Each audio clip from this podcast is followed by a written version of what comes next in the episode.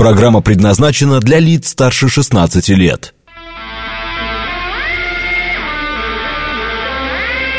Восемь часов семь минут, пятница, сентябрь, день двадцать второй.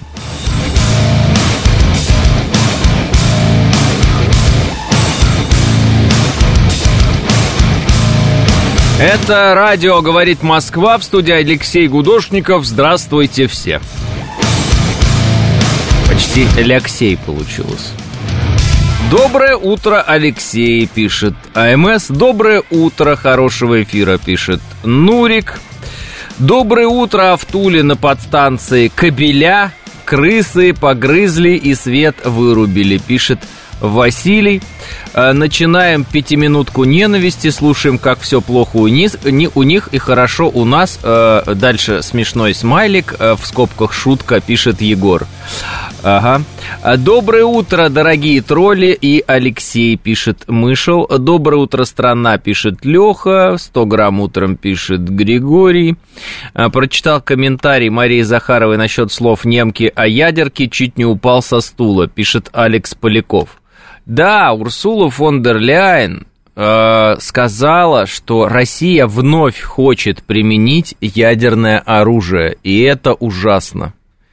Но есть одно маленькое но. Россия не применяла ядерное оружие. Ну, как мы э, испытания проводили, но она имеет в виду, видимо, Хиросиму и Нагасаки. И, в общем, говорит, трагедия такая не должна, мол, повториться, и Россия вновь хочет применить ядерное оружие. То есть у Урсулы фон дер Ляйен мы уже бомбили Хиросиму и Нагасаки, чтобы вы понимали, до чего дошли европейские все эти политики. Мы уже бомбили Хиросиму и Нагасаки. Всех до... с добрым утром, с добрым утром. Это мы бомбили Хиросиму и Нагасаки. Ужас какой! Э, а когда э, применяли, я что-то пропустил. Да вот тогда по Хиросиме и Нагасаки Доброе утро, жгите, Алексей, пишет Павел, спасибо. Окошко Авертона двигают дальше, пишет 506. Мне кажется, оно уже уперлось, это окошко Авертона, куда его дальше двигать? А Вьетнам тоже мы, пишет Панк 13. Конечно. Ведь это и так вы сейчас говорите Вьетнам, а то-то был все-таки северный и южный Вьетнам. Просто вы все забыли об этом. Вот все помнят про Северную и Южную Корею, а про Северный и Южный Вьетнам никто не помнит. А, конечно, мы. Мы во всем виноваты. Если бы не мы, тогда бы все было бы сразу бы хорошо у американцев. Они просто порабощали всех, и все было бы замечательно.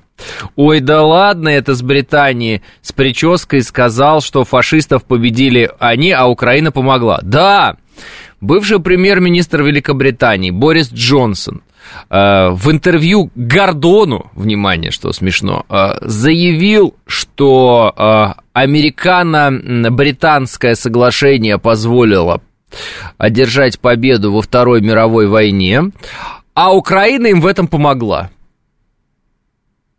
Украина помогла американцам и британцам одержать победу во Второй мировой войне. А он говорит, это Гордону, Гордон такой, да, да, да, да, так и есть. В общем, что сказать вам, дорогие друзья? Мы бомбили э, Хиросиму и Нагасаки в тот момент, когда Украина помогла Америке и Британии победить во Второй мировой войне. Россия бомбила Хиросиму и Нагасаки в этот момент, конечно. Вот. Скоро выяснится, что японцы были на стороне Британии и Америки, а мы были на стороне гитлеровской Германии. Ну, скоро выяснится. В принципе, то, что мы на стороне гитлеровской Германии, они уже говорят. Они уже говорят. Это вот Польша любит такой взгляд на историю. Вот. Осталось сказать, что Япония вообще-то была на стороне э, значит, со, союзников, и там не было японских милитаристов. А еще потом в конце, в конце надо, чтобы Германия сказала, мы вообще-то тоже были против фашизма и боролись с ним. И в итоге заявили, что фашизм был в России, и ядерное оружие было в России. И ядерное оружие ударило по Германии вероломно 22 июня, значит, а потом еще и бомбило э, Хиросиму и Нагасаки. Но японские милитаристы, добрые и хорошие, светлые, не сдались и такие все-таки победили. В итоге в 91 году Россию. Слава богу, Украина им помогла. Нормальный взгляд на историю, мне кажется, вполне подходящий под современные западные реалии. э, тролль Егор глупышка, потом скажет, э, да это просто шутка, и напишет смешной смайл, пишет Михаил. Ха-ха-ха, а, Егор, чувствуете, чувствуете, Егор? Это холодное дыхание за спиной. Э, вы тоже читали эту книжку, пишет Олег. Значит, немок точно украинцы насиловали, пишет Валерий. О, кстати, да, на Западе есть идея, что всех немок э, взяли да изнасиловали, когда освобождали Германию от нацистов. Вот кто освобождал Германию, тот и изнасиловал. Раз американцы, британцы и украинцы освободили Германию, а иначе как бы они победили во Второй мировой войне, значит, они немок и насиловали. Правильно? Как там нам говорят э, эти э, либералы, так скажем, прозападные, они говорят, 2 миллиона немок. Представляете, 2 миллиона немок изнасиловали американцы, британцы и украинцы. Мы тут вообще при чем? Мы Хиросиму и Нагасаки вообще бомбили в этот момент. Либо никто никого не насиловал. Но тогда получается, что все эти годы, когда вы кричали, что кто-то кого-то насиловал, вы врали. Выбирайте, где вы врете, сейчас или тогда. Ответ такой, вы врете всегда. Немцы уже начали платить Украине репарации, пишет Григорий. Немок насиловали русские, украинцы смотрели, пишет Пиел. Ну, какие русские, если русских не было? Русских не было, вы же не понимаете, что ли? Вам же объясняет Борис Джонсон. Нет-нет, вы не пытаетесь на нас теперь свалить. Э, значит, в Германии родились русские, пишет Нурик. А еще выясняется, что это Америка воевала, а не Германия, пишет Соник.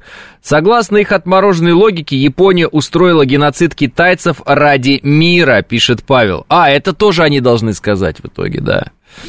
Украинцы боролись с фашизмом сразу после того, как выкупали Черное море. Такое не знать, как, как, как, вы, как можно такое не знать, пишет Фоун. Так, на всякий случай, чтобы никто не обиделся. Мы все прекрасно понимаем, что э, нацизм а, вот, э, победил Советский Союз. Соответственно, мы прекрасно знаем, что украинский фронт, он украинский по направлению, а не по там, какому-то национальному составу. И нам это известно. А, это неизвестно нашим... А, а, не, ну им это известно, но они постоянно на этом спекулируют, и они просто все лживые твари нашим оппонентам. Все. Собственно, юмор наш и сарказм заключается в том, что они говорят чепуху, и нам от этого смешно. Ну, нам, конечно же, не смешно, что попирается подвиг советского воина-освободителя. Это нам не смешно. Э, оказывается, мы ничего не знали, и нам только что открыли глаза, пишет Мышел. Э, ну, по их теории мультивселенной такое может быть, пишет 506. А потом Украина 60 лет качала газ в Европу, пока Россия не взорвала северные потоки, пишет Уксус. Ездил даже к Рузвельту и Черчиллю, лидер Украины Сталин, решали там по Гитлеру, пишет Владимир Бонд. Да, было дело, было дело. А, Польшу делила с Германией Украина тогда, пишет I Believe I Can Fly. Кстати, да, тоже логично. Тоже очень... А как же? А реально, а где, где наша граница-то с Польшей? Нет. Это же Украина была граница с Польшей. Значит, раздел Польши, о которой говорит Польша, состоялся между Германией и Украиной, правильно? Ну, правильно или нет? Ну, правильно. Ну, правильно. И Украина в результате этого э, себе забрала э, польские восточные кресы. Правильно или нет? Конечно, правильно. Вот он. Точно, точно, точно. Спасибо большое за подсказку. Точно. Вот Борис Джонсон молодец. Он открыл нам правду на историю. Точно. Смотрите, американцы, немцы и Украина им в этом помогала. Ой, американцы, британцы э, и Украина им в этом помогала. Победили во Второй мировой войне. Соответственно, э, нас там не было. Значит, э, раз нас там не было, русских не было там, то тогда, значит, и все проблемы, которые связаны со Второй мировой войной, они как бы сразу э, уходят вот, украинцам, британцам и американцам. Соответственно, они все время говорят о каком-то разделе Польши, ну вот, значит, Украина и делила Польшу с немцами. А что, получается так? Либо не было этого раздела, либо чего. Это к полякам уже вопрос. Но у поляков тоже интересная историческая реальность сегодня. Они никак не могут вспомнить, э, кто такие бандеровцы. У них не получается. У них все время, у них украинцы, бандеровский режим украинский, им братья, понимаете? А русских они не любят. Вот почему-то. Вот никак у них не получается. Вот они по зерну сейчас начали вспоминать, в общем, в целом, что они отдельная страна. А так вообще не получается у них. Вот Волынскую резню забыли напрочь. Интересно, а кто же устроил Волынскую резню тогда, получается? А поляки кто устроил? Может, британцы, может, американцы, может, русские? Ну, русские, давайте скажем русские. Да и все, русские устроили Волынскую резню. Скажем, что Бандера был русский. И родился не в Австро-Венгрии, а в Российской империи. И все. Давайте так скажем. Ну, вариант, вариант, почему бы и нет, а почему и нет. Ты забываешь, что грузины вообще довели Гитлера до самоубийства, пишет Спира. Э, волхвы э, тоже воевали, был же Волховский фронт, э, пишет Абили Факинфлаев. В царской России чеканили монеты двух номинальные, и копейки, и злотые на одной монете. Польша была под Россией, пишет Улерих. Русские, конечно, мы ведь и бомбы на японцев бросали вроде бы. Так не вроде бы, вам говорит Урсула фон дер Ляйн, что мы опять собираемся применить ядерное оружие. Вновь. И это, сейчас я найду, это, ребята, ребята, сейчас это для вас, чтобы мне Урсула, Урсула. Я еще со времен э, русалочки знаю, что от Урсулы до, до, добра не жди.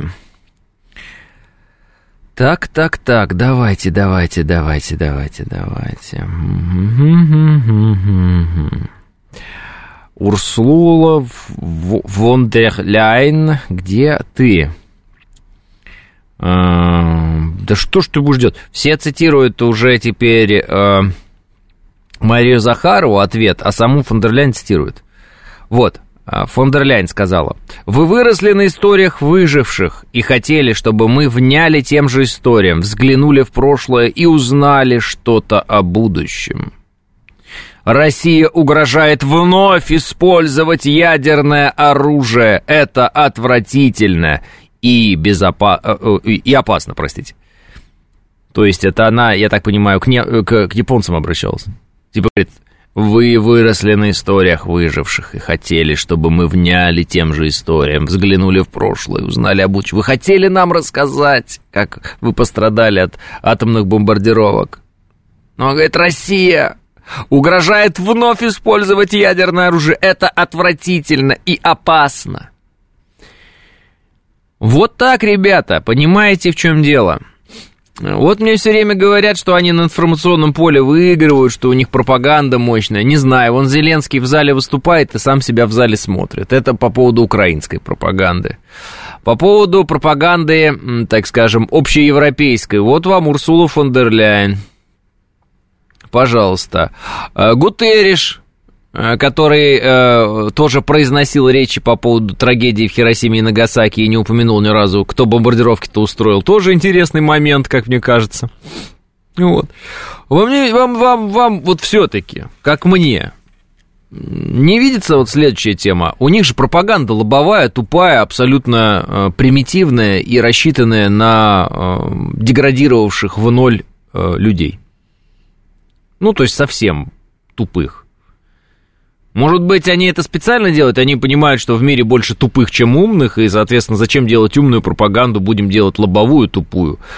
Вот. Россия вновь хочет применить ядерные бомбы, как в Хиросиме и Нагасаки. Не дадим этому произойти, говорят они. Что? Вот. И все, и поехали дальше. Сидит этот чмошник, э, как его зовут там, Борис Джонсон, и на голубом глазу. Америка и Британия победили во Второй мировой, а Украина, кстати, помогла. Ну, чепушило, прочесать бы его хотя бы. Нормальное слово чепушило? Э, чепух вообще, конкретный чепух сидит там, базарит там. Тол толстомордый. К сожалению, если пройтись по улицам и спросить молодежь, думаю, многие тоже не скажут, кто и когда бомбил, пишет 506. А, ну, это печально, если это так. Ну, значит, тогда, знаю, у американцев... Ну, хорошо, ну хотя бы давайте признаем тот факт, что у американцев тупая пропаганда. Ну, американцев, у европейцев, она такая тупая, лобовая, примитивная, рассчитанная на идиота. Специально это сделано или потому что они сами тупые, не знаю. Вот. Эм, ну, думаю, наверное, специально, потому что вот расчет очень простой. Идиотов больше, чем умников, поэтому будем работать на основную массу. В конечном счете на улице не умники будут выходить, а идиоты. Правильно? Поэтому будем на них работать. И вот лупить туда вот это вот. Россия вновь хочет бомбить Хиросиму и Нагасаки. Ну, понимаете. А, проблема в том, что это работает в глобальном смысле, пишет Павел. Ну, правильно, потому что необразованных людей больше, чем образованных, Павел. Я же и пытаюсь это объяснить. Тогда вопрос, может быть, и нам тупую лобовую пропаганду начать делать? Зачем мы все время вот сидим и, а, прочитайте книгу, мы рассекретили документы, они тут врут, а тут они там еще что-то, а здесь это... Просто там американцы должны ответить за развязывание Второй мировой войны. Просто вот так. Ну, просто. Легко и просто, вот понимаете. Американцы еще не ответили нам за то, что они распяли Христа. Однажды мы призовем их к ответу. Пусть объясняют, сидят, что имеется в виду, что русские сумасшедшие, что у русских пропаганда тупая, еще что. Зачем нам это надо, правильно? Вот. Когда мы из нашей русской земли насыпали американский континент, там вообще вода была, мы насыпали американский континент, и сказали всем, всем, кому не нравится жить в России, уходите, вот можете жить на этом новом насыпном континенте, э, так появились американцы. И все. И какие проблемы? Когда кричали «это русские», имели в виду «это рус, это русские идут». Почему? Почему египетский бог Ра, он русский? Потому что Ра! Вот так вот. Смотришь в небо и Ра! Что я... Это я уже пошел действительно по трудам проходиться историческим некоторых. Вот так вот. Россия! Конечно! Конечно, логично, конечно. И все, и пускай мучаются, пускай доказывают. Ну, смотрите, вот, ну вот конкретно, значит, бандеровцы – ну, тупее пропаганды не придумаешь. Ну, прям крети... ну, для кретинов. Ну, реально. Они там ходят сейчас какие-то у них факельные шествия, что-то руками машут, что-то они там. Ой, русские украли у нас унитаз. Украли унитаз. Украли стиралку. Ну, уже даже, ну, уже даже весь интернет смеется над этим. Но, тем не менее, да, до сих пор остаются персонажи, которые в это верят. Ну, по-лобовому так, по-тупому работают. Все, может быть, и нам не стесняться, может быть, нам тоже так работать, и все. Э, князь Владимир, креститель Калифорнии, пишет Лемур. Ра, медведи, мне говорят. Не знаю. Ложь, сказанная тысячу раз, для тысяч становится правдой, пишет Диади. Ну, это все, вот эта пропаганда, там, любит говорить, говорить геббельсовская, да? Вот. Ну, в принципе, я так понимаю, американская пропаганда по тем лекалам и работает. А что, какие-то есть другие лекала, что ли, этой пропаганды? А наша военная полиция где-то в зоне или рядом с зоной СО пытается выписать штраф за ремень безопасности вооруженным до зубов солдатам. Что за дебилизм? Спасибо, пишет Крюгер.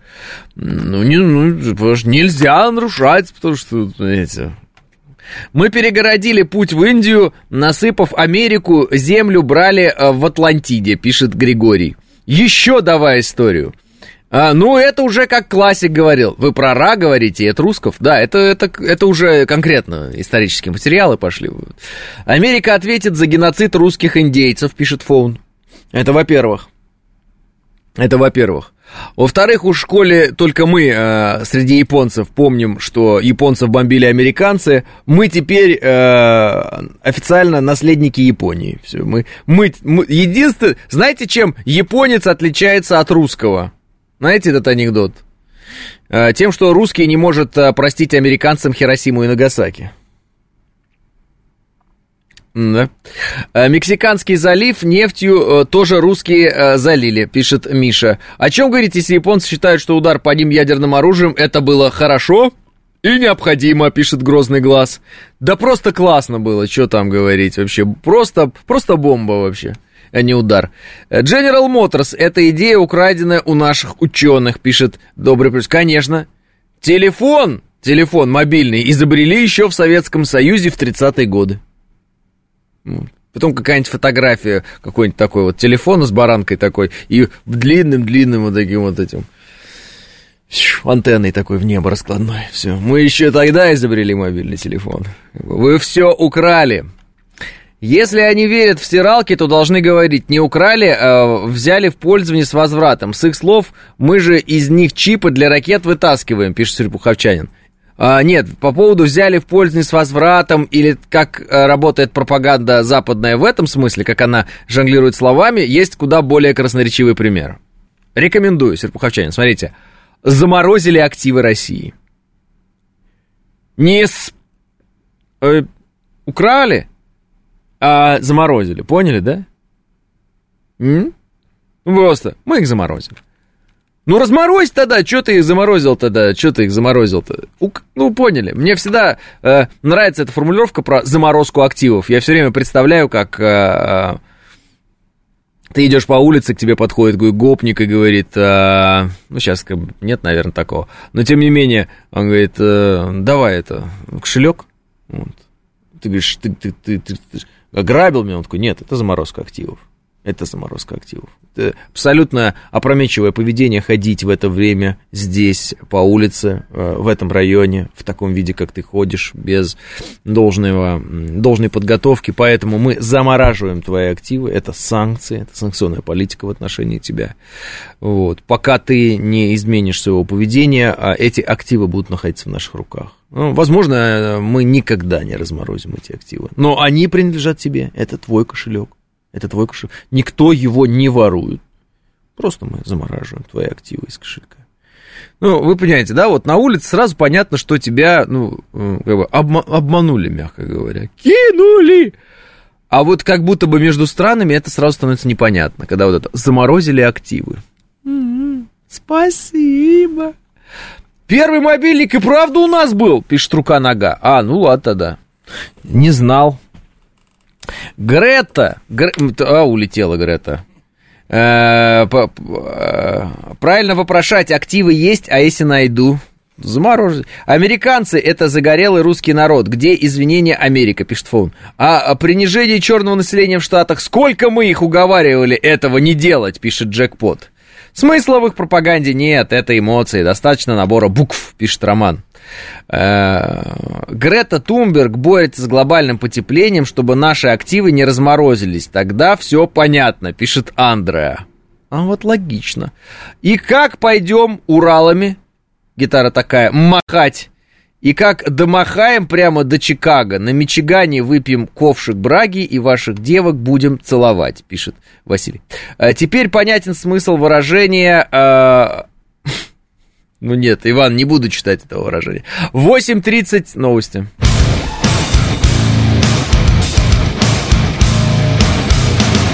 Восемь тридцать пять в Москве, это радиостанция «Говорит Москва», 94.8, в студии Алексей Гудошников. Всем еще раз здравствуйте. И мы продолжаем. Интересно, конечно, вещи происходят, и интересные заявления звучат. Так, а мы что-то, или мы что-то хотели обсудить отдельно? Вроде ничего. Э, президент Колумбии Густаво Петро на Генассамблее ООН. Э, выступление. Мы думаем не о том, чтобы расширить жизнь до звезд, а потом, как покончить жизнью на нашей собственной планете. Мы посвятили себя войне, нас призвали на войну. Латинскую Америку призвали э, передать военные машины. Они забыли, что в наши страны неоднократно вторгались много раз те самые люди, кто сейчас так много говорит о противодействии вторжениям. Они забывают, что ради нефти они вторглись в Ирак, Сирию и Ливию. Называя причины, по которым надо прийти на защиту Зеленскому, они забывают, что по тем же самым причинам надо прийти на защиту и Палестине – они забыли, что для достижения провозглашенных ООН целей устойчивого развития необходимо положить конец всем войнам. Но они при этом не, дел, не дают закончиться одной из них, потому что она их устраивает. Это их игра престолов. У них не нашлось 100 миллиардов долларов для защиты стран от наводнений, штормов и ураганов, зато они мгновенно выделяют эти деньги на то, чтобы русские и украинцы убивали друг друга. Вот такое заявление президента Колумбии. Интересное, правда? И еще одно интересное заявление, это лидер демократов в Сенате США Мич МакКоннелл. «Я был горд приветствовать президента Зеленского в Капитолии и лично услышать о состоянии контрнаступления Украины. Американская поддержка Украины – это не благотворительность. в наших прямых интересах, не в последнюю очередь, потому что это, э, это в наших прямых интересах, не в последнюю очередь, потому что деградация России помогает сдерживать Китай. То есть весь такой честный, на самом деле, Мич МакКоннелл, э, вот, э, который прямо говорит, что э, вот эти все э, контрнахрюки, их называют сейчас, вот, нахрюкивают, потому что они это все лишь для того, чтобы сдерживать Китай, ослабляя Россию.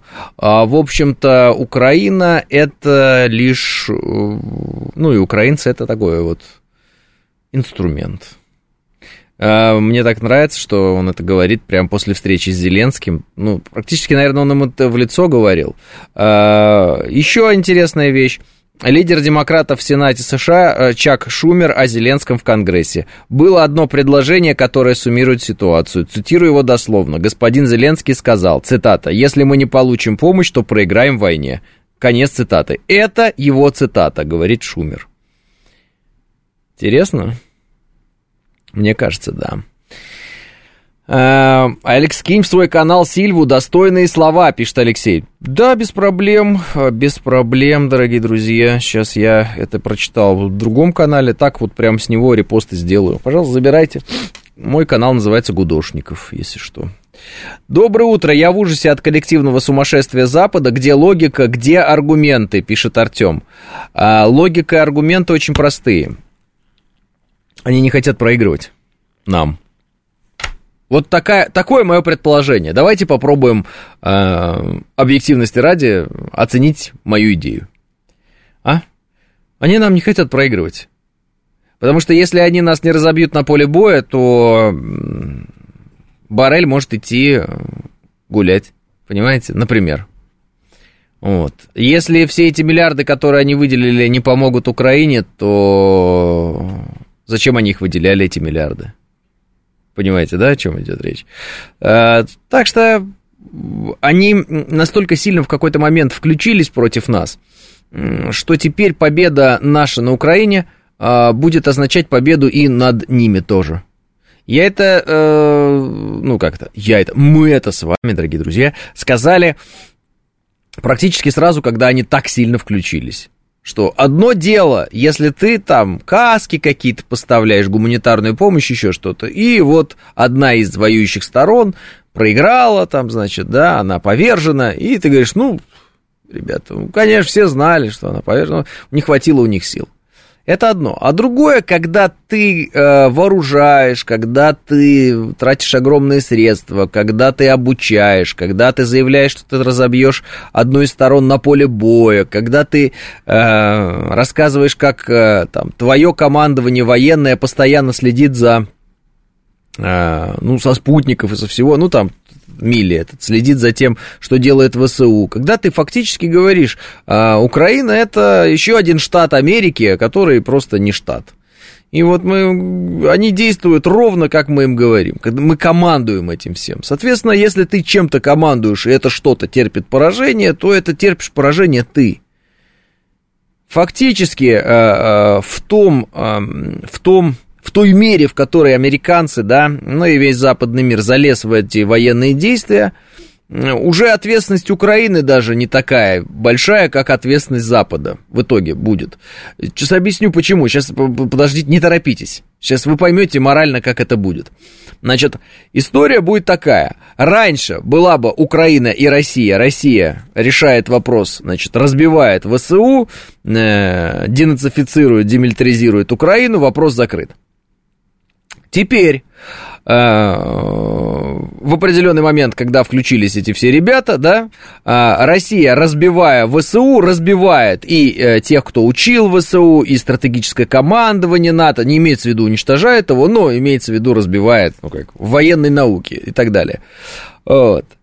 А украинцы говорят, а, да мы и не хотели, мы сразу знали, что это все бесполезно, да и а просто они нам из своих кабинетов вашингтонских командовали. И ответственность а, молниеносным образом перебрасывается а, на Запад. И снимается с Украины. Украина изображает, что они были заложниками, это была сторона заложник, заложник американцев, их э, там э, неоимперских амбиций, еще чего-то там, агрессивного империализма вот этого капиталистического, и все. Нас обманули, они скажут, нас обманули. Мы же говорим, что нас обманули, и они могут, значит, сказать, что их обманули, правильно?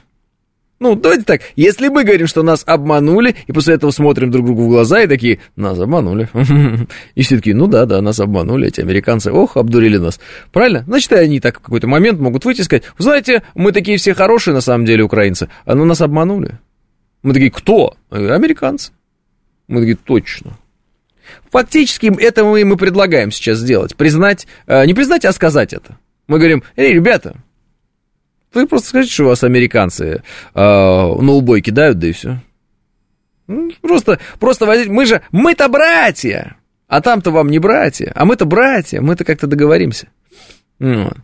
Фактически это единственный выход из сложившейся ситуации для них. Сказать, что их обманули американцы. По итогу. Вот. Но тогда вся ответственность за все боевые действия в итоге ляжет на вот такую вот кучку политиков украинских маленькую, э, назовем ее киевский режим. Вот, и политиков и военных, естественно. Вот, и э, американцев с европейцами. Все а все остальные украинцы будут жертвами киевского режима, который был Западом, а, значит, поставлен в Киеве, который обдурил этот великолепный, замечательный, добрый, светлый, прекрасный народ, а, который с нами братья, вот это все и пятое-десятое. Мы вообще один народ, и мы друг друга очень сильно любим. Ах, как могли вот нас вот так вот враги обвести вокруг пальца. Так что в итоге в этих военных действиях, когда мы победим, а мы победим, Виноваты будут американцы, а украинцы не будут. Вот прям запоминайте, украинцы не будут, а американцы будут. Все. Ну, как бы, естественно, здесь будет добавка режимы. Американский режим, украинский режим, а народы везде великолепные, абсолютно просто потрясающие, великолепные, замечательные народы. Народы вообще добрые, все светлые, все постоянно танцуют, э, вот, э, э, улыбаются и там, не знаю, что, из, из ромашек э, себе плетут венки на голову, вот, и поют песни, пляшут, едят э, и, и радуются и веселятся. А Немчура в 45-м тоже говорила, что их использовали в темную, пишет Егор. Да, Егор, да, да. Это всегда единственный выход для поверженной стороны. А, но конкретно для э, этой стороны поверженный выход будет такой. Это нас, американцы, вот, понимаешь, понимаешь, обманули. И все. И самое интересное, что нам выгодно будет это признать. Именно такую постановку вопроса. Потому что если мы ее не признаем, тогда у нас у сколько дел. Ужас вообще, это непрекращающиеся дела, так сказать. Поэтому э, мы скажем, да-да-да-да. Вот видите, мы вам и говорили с самого начала, что вас обман, об, обманули. Мы же вам говорили, они такие, браты, так оно и есть. Мы понимали, но мы тут были в концлагере. Мы такие прям в концлагере, да, да, да. Мы натурально все были как в тюрьме. Мы такие, ну ладно. Что, не могли бунт поднять? Нет, нет, что ты, что ты, какой бунт? Все контролировалось. Все контролировалось. Невозможно было обернуть свое оружие против. Просто это, это нонсенс. Все контролировалось. Страна концлагерь была. Мы были жертвы. Вот. Кстати, не хотите ли нам выплатить денег, э, может быть, каких-то поддержать нас? Мы же все-таки жертвы этого концлагеря. И мы такие, да, действительно, наверное, надо как-то выплатить денег. И такие, еще, браты, восстановите нам, пожалуйста, всю инфраструктуру, пожалуйста, в том числе, вот, пожалуйста, те, те вот ту инфраструктуру, которая разрушена, потому что мы э, э, прятали за ней свои танки, артиллерию и прочее. Вот, пожалуйста, тоже восстановите, пожалуйста, за свой счет. И мы такие, ну как, конечно, это же наша общая историческая земля, мы же так друг друга все любим, конечно, мы сейчас вам тут все построим, мы себе строить не будем, мы вам будем строить. Мы себе не будем строить, мы вам будем строить. Вот. Э, Алексей, грустный ты, ты выставляешь нас дебилами полными, пишет Рамзес. Почему дебилами, не дебилами? Людьми. Все нормально, мы же не боги. Мы же не боги, мы же, мы же, мы же люди, поэтому все в порядке. Почему дебилы? Просто нас американцы в определенный момент обыграли. И все. Чего непонятного? Нас обыграли, они, они нас победили в холодной войне. Я предлагаю всегда признавать этот факт, что они победили нас в холодной войне. Для того, чтобы с трезвой головой подходить к дальнейшим нашим действиям. Что, как мне кажется, сегодняшнее руководство наше понимает, принимает и именно так и подходит э, к... Э, со здоровым таким, э, ну, в меру цинизмом, ну и вот такой холодный подход, правильный. Вот. Соответственно, если выгодно и правильно признать, что, о, вас всех тут обманули, то надо это брать и делать. Ну, а если это будет невыгодно, то не брать и не делать. Все. Все очень просто и легко. Э, дебилы не дебилы, а так и будет, пишет Александр. Вы считаете, Александр, я угадал? Вот. А, потому что с Украины через 30 лет начнется опять то же самое, пишет Рамзес. А, Рамзес, если мы не будем вести себя так, как мы вели себя в 90-е, не начнется. Если мы сами не превратимся в недоумков, которые начнут опять облизывать ботинки американцам, не начнется.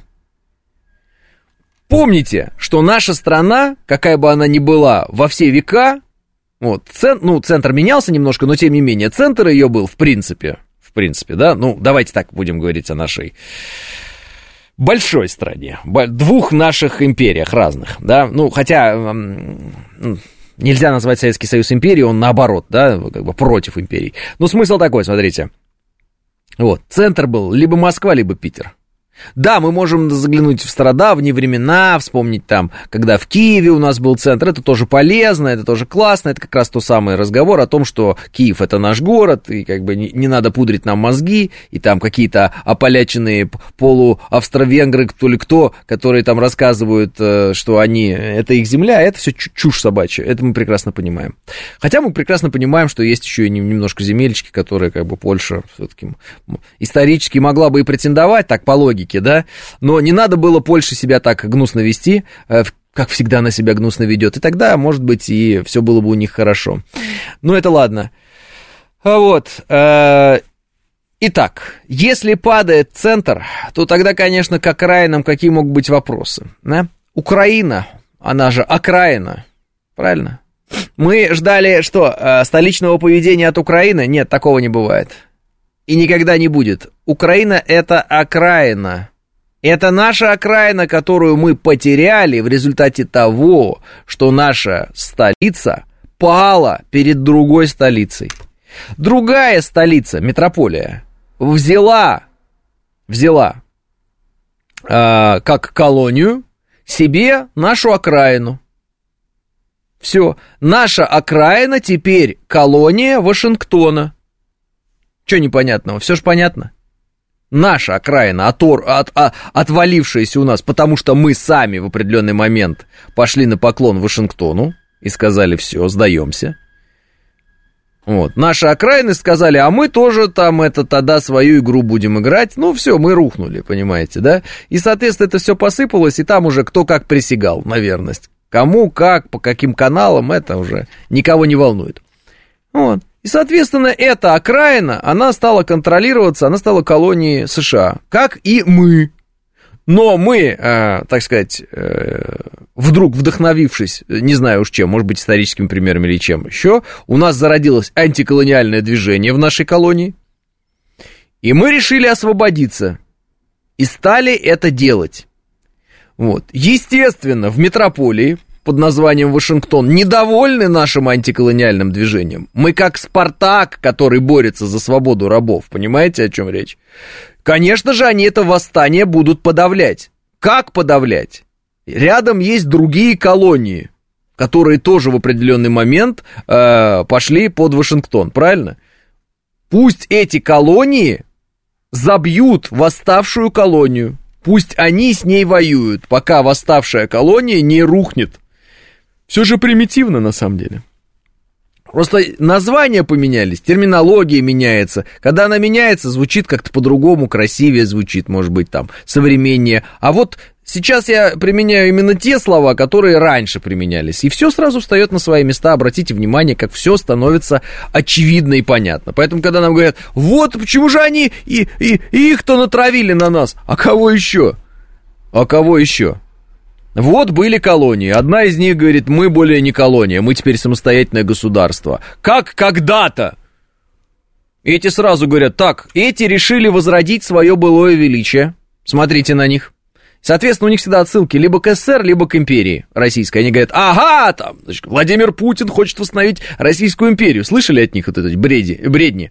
Значит, или там, ага, Владимир хочет восстановить, они Владимир говорят, вот, а Влад, они еще иногда говорят, хочет восстановить Советский Союз. Да не хочет наш президент ни Советский Союз устанавливать, ни Российскую империю. Нет такой цели. В этом смысла нет. Потому что и Российская империя, и Советский Союз рухнули в итоге да, то есть есть более совершенные системы с точки зрения устойчивости, чем Российская империя и Советский Союз. Поэтому восстанавливать в прямом смысле Советский Союз и Российскую империю бесполезное занятие. Американцы знают, как это крушить. Наши враги знают, как это крушить. Нам не нужно этого делать. Но это мое мнение. Вот, нам нужно что-то другое делать. И смысл заключается в том, что они говорят, ага, видите, они взбунтовались, они взбунтовались. Что делать, что делать, что делать? Вот, отсылать ли свои легионы? Не надо. Не надо, какие свои легионы? Свои легионы пускай на месте стоят. Мы в них вложили деньги, средства, там у нас страховки, пятое, десятое, семьи. Зачем нам свои легионы? Там вот есть эти варвары, есть другие варвары, пусть они друг с другом сражаются. У нас там колоний полно. Полно. Давайте поджигать колонии. Все, давайте. Все. Пусть оно все там опять в, крови будет, пусть они друг друга убивают сколько угодно. Нам какая разница? Нам это дешево обходится. И об этом вот вам говорит тот перец, который сидел с Зеленским, встречался. Он говорит, это вообще классно, это наше дело, потому что это ослабляет Китай, потому что это ослабляет Россию. Очень простой, понятный подход метрополии к восставшим колониям. Восставшей одной колонии. Мы колония. Восставшая, все. По их мнению. И отчасти их мнение, э, в принципе, учитывая наше поведение в 90-е, оправдано ну, их мнение оправдано, есть логика в их мнении. Потому что мы сами были как нынешняя Украина. К, к нашему стыду, позору, к сожалению, но мы ведь были как современная Украина. Ну, плюс-минус.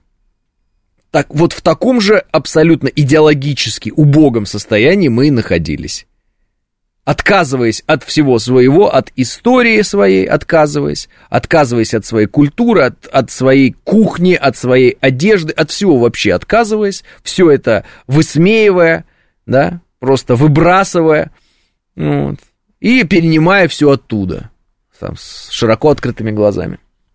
Вот и все. Мы превратились, да, в рабов Запада в определенный момент, да, вот так вот. И стоит ли винить в этом Запад? Можно, потому что они всегда работали над тем, чтобы мы из э, центра превратились в окраину, в Украину. Подумайте. Мы в какой-то момент стали Украиной Вашингтона. Подумайте, окраиной Украины. Вот. И потом мы перестали, мы сказали, мы не хотим. Мы попробовали что-то отстой полный. Вы сказали, мы будем классно жить, а мы классно не живем. В этом заключается как бы логика обмана. Новый политический строй непонятно как разрушать, вот они и действуют по старинке, пишет Александр. Правильно, потому что новый политический строй э, российский, он, как некоторые говорят, синтетический. Он не классическая форма чего-либо. Он немножечко это, немножечко то, немножечко пятое, немножечко десятое. Слегка Российская империя, слегка Советский Союз, слегка Америка. И самые проблемные для них точки, как мне видится, именно те точки, которые мы, э, ну вот, э, ломать им систему самую сложнее всего, именно ту, которую мы сами взяли от американцев. То есть мы сами вошли в, по их правилам играть на мировую арену, по их правилам. Научились им, создали определенные системы, копируя их системы, и теперь, когда они пытаются нас разрушать, они э, иногда уже начинают разрушать сами себя. Ну, то есть обратите внимание на это. То есть вот это вот, все, мы замораживаем средства, мы такие, опа, нарушение, это что такое? Смотрите, они так и ваши средства заморозят. Все таки о, да, действительно. А вот не было бы у нас в гособлигациях вот этих трэш, ценных бумагах американских денег. Были бы мы страной закрытой, не были бы мы частью э, всемирной вот этой вот капиталистической экономики, никто бы даже не шелохнулся, они бы заблокировали наши деньги, э, точнее, а им бы нечего было блокировать просто. И все, и не было бы примера. А здесь пример, пожалуйста. И вот уже сидят Саудовская Аравия, так посмотрели, все, Китай посмотрел, Индия посмотрел, все-таки посмотрели, такие, хм, если русских блокируют, то и нас заблокируют. И при желании. Если что-то пойдет не так. Ну, нехорошо, нехорошо, могут украсть наши деньги. Ну, понимаете, мы стали частью того мира, э, который построили, ну, это объективно так, американцы. И мы, став частью этого мира, сказали, о, мы претендуем на большее, не просто какая-то какой-то какие-то задворки. Мы равные партнеры. Они такие, вы равные? Как это вы равные? Мы вас специально сбили, чтобы вы не были нам никогда равными. Мы такие, да вы не угадали, мы же ядерная держава, что забыли. Конечно, мы равные партнеры. И началось, и началось. Вот. Я понимаю их нелюбовь к нам. Мы вроде бы им сдались, а потом такие, а нет, нет, мы не сдались. И это, конечно, я думаю, с их точки зрения, невероятно подлое поведение просто, гнуснейшее. Но еще и офшоры, трасты, цепочки поставок, все как у них, пишет 506. Да, то есть одно дело закрывать рынок, который и так закрыт, и просто перекрыл, э, там, железный занавес опустился, а другое дело, говоришь ты, железный занавес опустился. А люди как торговали, так и торговали. Торгуют машины, какие-то детали, что-то везут, санкции не работают, ничего не работает, холодильники забиты, все классно. Гаджеты, не гаджеты, премьера. Айфонов нет в России, но премьера, вот она вот вовремя, как во всем мире. Пожалуйста, покупай этот айфон, ходи с ним, что хочешь делай. Ну, вот такая вот история, понимаете? Ну, не работает. Почему? Я думаю, это, а, по сути, как можно сказать, наверное, побочный эффект, но это фактически, вот, я знаю, что старшее поколение, старшие, особенно советские люди, они не любят, вот, им скажешь такое слово «гайдар», и они либо скажут «командовал полком» про другого, э, а, э, либо скажут «ах, эти предатели разворовали Россию туда-сюда». Но в целом получается, что экономисты, ну, так скажем, ельцинские, вписали нашу экономическую систему в мировую капиталистическую систему, и сегодня мировой капиталистической системе, естественно, западная, естественно, она западная, без, безусловно, это американская, западная вполне себе система. Вот, им нас выпилить, ну, вот так просто, как они это делали с Советским Союзом, ну, не получается. Понимаешь, они нас в окно, мы в дверь, они нас в дверь, мы в окно лезем. Ну, такая вот система. Не получается. Ну, объективно люди об этом говорят. А, э, э, слаб, э, слабо не купить iPhone, пишет Станислав. Станислав, вот идите с этим восприятием мира куда угодно, там, слабо, не слабо, iPhone, не iPhone. Я вам вообще говорю о других вещах. Вообще о других вещах. идите, вот, вот ну, нельзя говорить слово жопа в эфире, нельзя. Что вы мне пишете какую-то чепуху? 9.00 новости. Программа предназначена для лиц старше 16 лет. 9 часов 5 минут, пятница, сентябрь, день 22.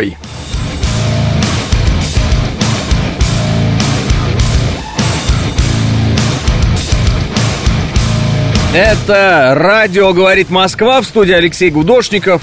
Здравствуйте всем! А.К. пишет мне. Прости, конечно, Алексей, слышу постоянно о тебя эти инсинуации – Говоришь вроде бы про экономику, а потом мы равные, потому что мы ядерная держава. Нам все должны теперь, потому что мы ядерные. А как? Как прискорбно, что вы так понимаете мои слова. Придется разъяснить отдельно.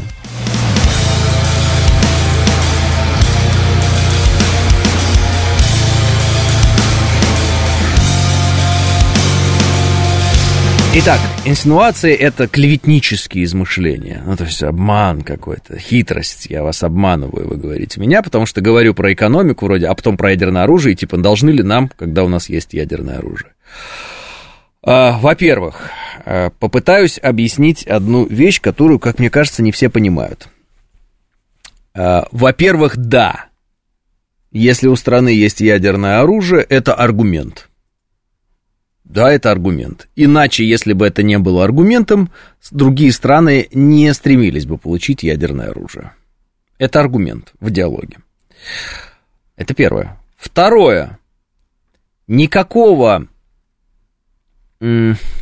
отдельно существующего экономического и военного, так скажем, миров э, существующих, их нет. Это один мир. Объясню на пальцах, АК, прям на пальцах. Смотрите, вы очень богатый человек, допустим. У вас, например, очень много денег. Вот у вас лично. Вы миллиардер. Но у вас нет охраны. У вас нет забора. У вас нет э, ничего. У вас просто сумки с деньгами, и вы в них, э, с ними сидите, не знаю, в доме, в котором и замок-то такой, ну, в целом не очень-то рабочий, просто можно пнуть дверь, она откроется. Как долго ваши, ваши миллиарды будут в ваших руках? Вопрос, АК, э, риторический, потому что ответ очевидный недолго. Э, соответственно, в чьи руки эти миллиарды уйдут? У кого всего лишь навсего будет, ну, допустим, пистолет. Всего лишь-то. Вот он придет, направит пистолет вам в голову и скажет, давай сюда свои миллиарды.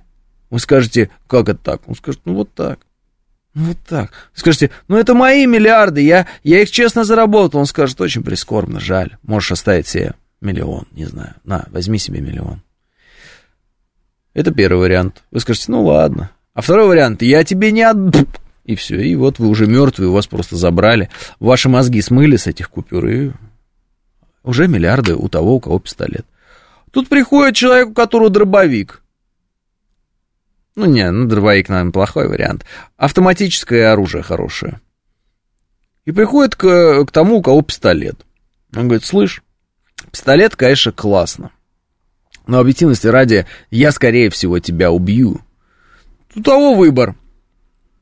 Либо постреляться, попробовать, может, что-то получится. Либо попытаться договориться.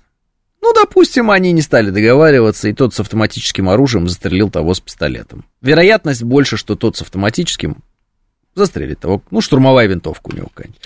Вот. Он человек звонит ему и говорит, слышь, ты там что, с автоматом сидишь в здании? Он такой, ну да. Дело в том, что у меня есть артиллерийская установка, и я знаю точно координаты, вот. А, я не хочу тебя уничтожать полностью, потому что сгорят твои деньги. А, но, в принципе, а, если ты мне не отдашь большую их часть, я тебя убью прямо сейчас. Вместе с твоим домом и деньгами похороню тебя. Как тебе идея? О, ладно, давай поговорим. Ну, допустим, поговорили. И, допустим, этот э, винтовкой отскочил. Ну и так далее. Ну вы поняли логику? Я, я надеюсь, что эта логика абсолютно ясна. Если у вас есть что-то ценное, но нет возможности этого защитить, считайте, что это уже у вас нет. Потому что мы все-таки живем в мире, а, где а, люди, ну так сказать, не святые не святые в основном. Поэтому, когда кто-то говорит, а вот у нас есть ядерное оружие, и чё? И почему ты говоришь про экономику и сразу про ядерное оружие? Ну, потому что эти два вопроса связаны. Потому что чем обеспечен доллар, да, и дальше шутка, шестью флотами США. Чем обеспечен доллар? Не золотом он обеспечен, правда? Давно уже, э, значит, э, отвязка от доллара произошла. Как это называется? Ямайская система или какая там? Гавайская система? Ну все. Чем обеспечен доллар? Уверенностью в том, что американское государство будет существовать и функционировать.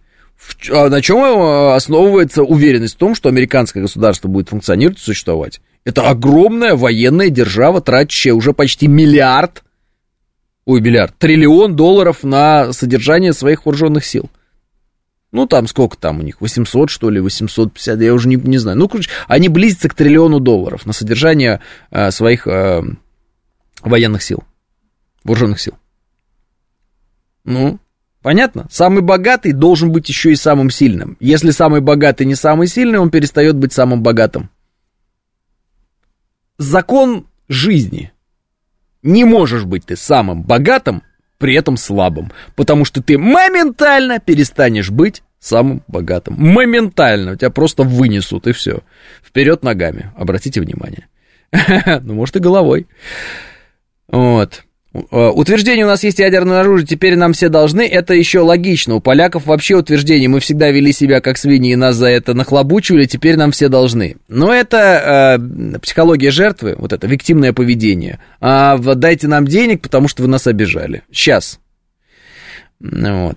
Все куплю, сказала Злата, все возьму, сказал Булат. Вот э, Кирилл цитирует сразу классика русской литературы, наше все, Александра Сергеевича Пушкина, и для него это не секрет, то, что я сейчас рассказываю. Вот. Или хочешь торговать, а там на рынке конкуренты, пишет Нурик. Конечно.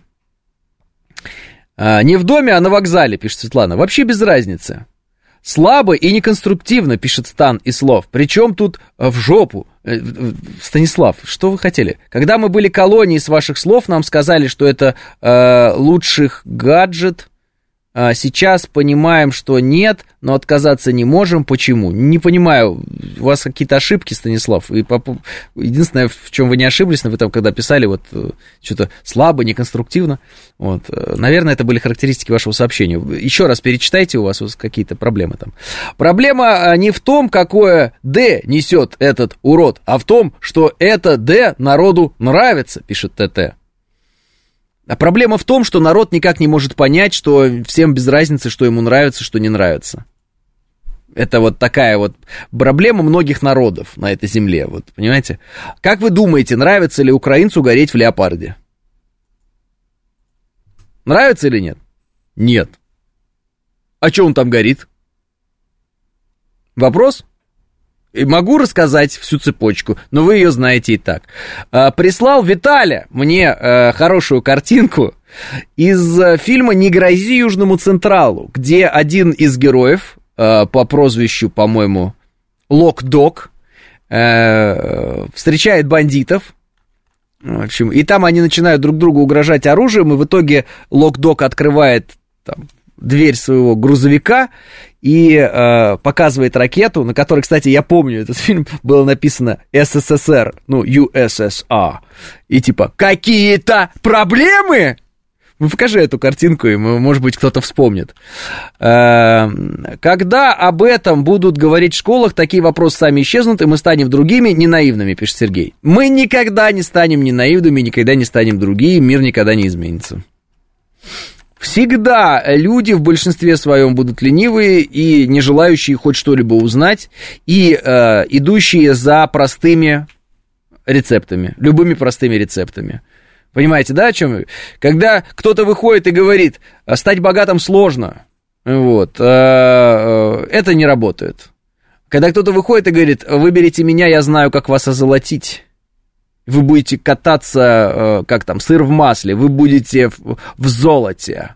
Вот видите, есть там, не знаю, Саудовская Аравия, и там при рождении все получают миллион. Мы тоже нефтяная страна, и я знаю, как сделать так, чтобы все получали миллион. Ва, миллион при рождении получать. А, давай его выберем, он знает, как это сделать. Да-да-да-да-да-да-да. А, на этом принципе работали все финансовые пирамиды и всегда работают, и наш народ на это покупался. Вот. Э, все эти обещания сладкие, сладкой жизни, которой никогда не будет, э, и желание, да, чтобы вот как в сказке по щучьему велению, по моему хотению все классно произошло, вот на этом обычно все играют. На, на этом играют мошенники, на этом играют политики, на этом играют э, ну, журналисты. Ну, давайте так скажем, они не журналисты, наверное, больше, а пропагандисты. Все всегда играют на одном и том же. На жадности, человеческой и лени. Ну вот лень, понимаете? Ну, лень. Вот просто лень быть умным, лень быть сильным, лень быть вот, ну просто лень. Вот. Гораздо приятнее ничего не делать, и чтобы тебе по щучьему велению кто-то что-то дал. Но никто и никогда тебе ничего давать не будет. Никогда. Но тот, кто говорит об этом тебе, тот тебе не нравится.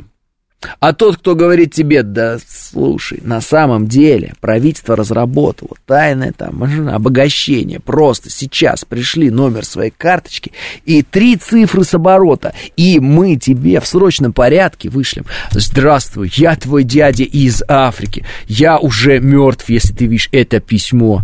А, и так получилось, что ты теперь обладатель огромного наследства. А, Алексей, здравствуйте, спрогнозируйте судьбу доллара, пишет Нео. А, Нео, ну я же не экономист, чтобы прогнозировать судьбу доллара. Но есть у меня идея. Смотрите, дорогой доллар. Дорогой доллар. Он, наверное, выгоден американцам, а может и даже не выгоден американцам, ну, не знаю. Ну, в общем, американцам он более-менее подходит, потому что они э, не так много, наверное, производят у себя.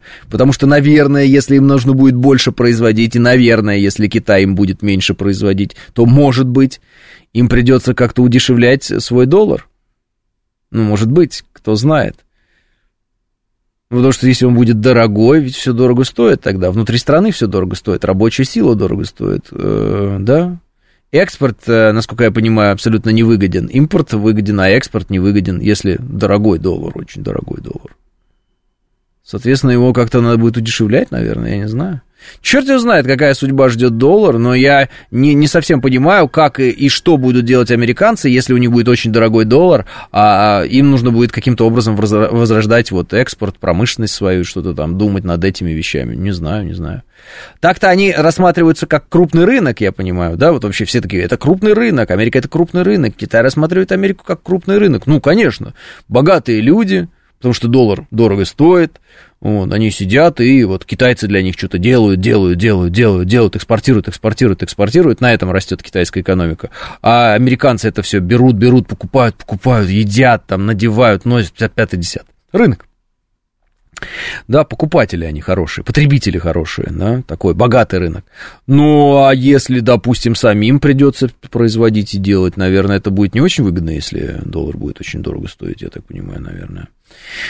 А вот. А, я всегда всем говорю, пока сам не будешь копать, никто тебе ничего не даст и не подарит, пишет Ирина.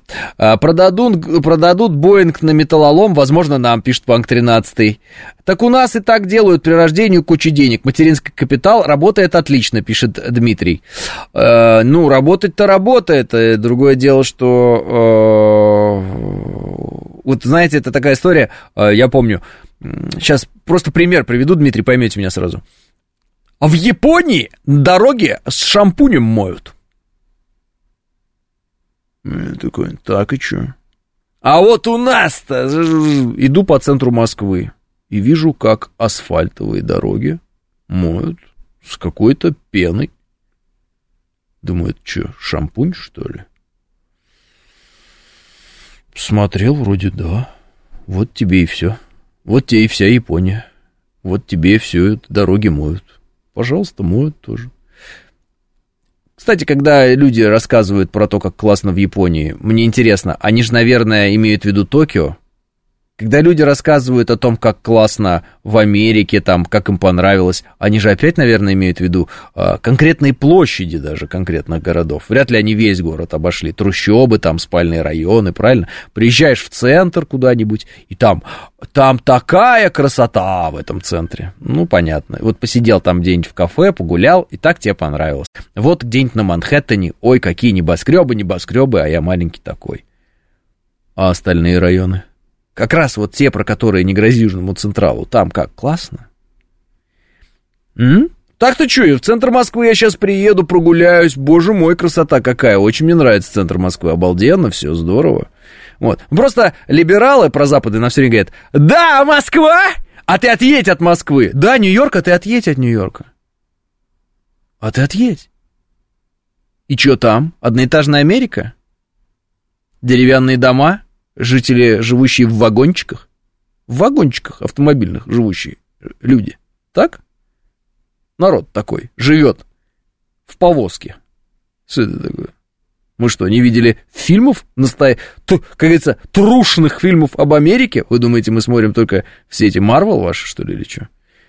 У нас даже на периферии нет зомби-наркоманов и бомж-городков, пишет Ксения. Да, а у них вот, э, мне больше всего нравится вот это вот э, видео из Сан-Франциско смотреть в последнее время. Город в стиле диска. Наркоманы просто на улице стоят какие-то. Я не знаю, что это, чего они там жрут или колят. Ну, просто. Обосранный вот стоит человек. Почему-то стоит, почему-то обосранный. Почему-то вот зависает. Рядом с ним такое же что-то валяется, там еще что-то. И мимо них просто идут люди там на работу или еще что-то. У нас красиво и в Питере, и в Туле, и в Казани, и в Воронеже. Э, за ковид объехал почти всю центральную Россию. Очень много делают везде, пишет 506. Да, но я же говорю, все время используется одна и та же формулировка пропаганды э, западной, что в России есть, вот они раньше вообще ничего не было, а теперь они говорят два города России и... А, это ко... Это Лайма Вайкули вот накануне сказала, это, которая Советский Союз кормила. У, у русских есть, говорит, Москва и Питер, а остальные города не очень. Ну, я так не знаю, где там она, в Латвии своей живет, Лайма Вайкули. В Питере людей больше, чем в Латвии вообще-то, всей вместе взятые живет. И в Москве людей больше, чем в Латвии в 10 раз. Я могу, конечно, осведомиться еще раз, сколько в Латвии живет людей, на всякий случай, чтобы... А то вдруг там прибавилось. Латвия. Ну, я просто хочу объяснить э, этим забиякам из этих э, микрогосударств, что они немножечко не учитывают специфики той или иной страны. Оценка миллион восемьсот тысяч, э, ну, девятьсот тысяч жителей. Ну да, действительно, в Москве где-то в 10 раз больше людей живет. В одной Москве. То есть, э, сколько округов в Москве? Надо посчитать. Ну, один округ это вот Латвия, короче. Примерно, плюс-минус. Понятно? Поэтому то, что вы там в своей Латвии э, построили себе три деревянных дома, и вам кажется, что у вас все классно. Ну, может, оно у вас и классно, но у нас в одном округе столько людей живет, сколько у вас. И у нас инфраструктура совершенно иного уровня, и это надо понимать. Это первое. Второе. А, был я в вашей Латвии, там, в принципе, два города. Третье. Э, Лайма. Э, уже теперь не надо приезжать, но тем не менее, было бы неплохо побывать в Нижнем Новгороде. Было бы неплохо побывать в Великом Новгороде. Было бы неплохо побывать... Э, ну, кстати, кстати, кстати... Ну, не, наверное... Ну, а что, а уже можно, Ярославль можно, вполне, Ярославль можно. Очень даже неплохо. Ну, видимо, просто она не ездила по этим городам. Казань... А, Казань я сам не был, поэтому не могу говорить. Я думаю, что и Владивосток круто, и Казань круто. Я в Казани не был, у меня такой вот э, отстой. Во Владивосток пусть едет. Не, пусть уже сидит в своей потрясающей Латвии до конца своих дней там и восхищается. Оренбург, пишет Энди Ди.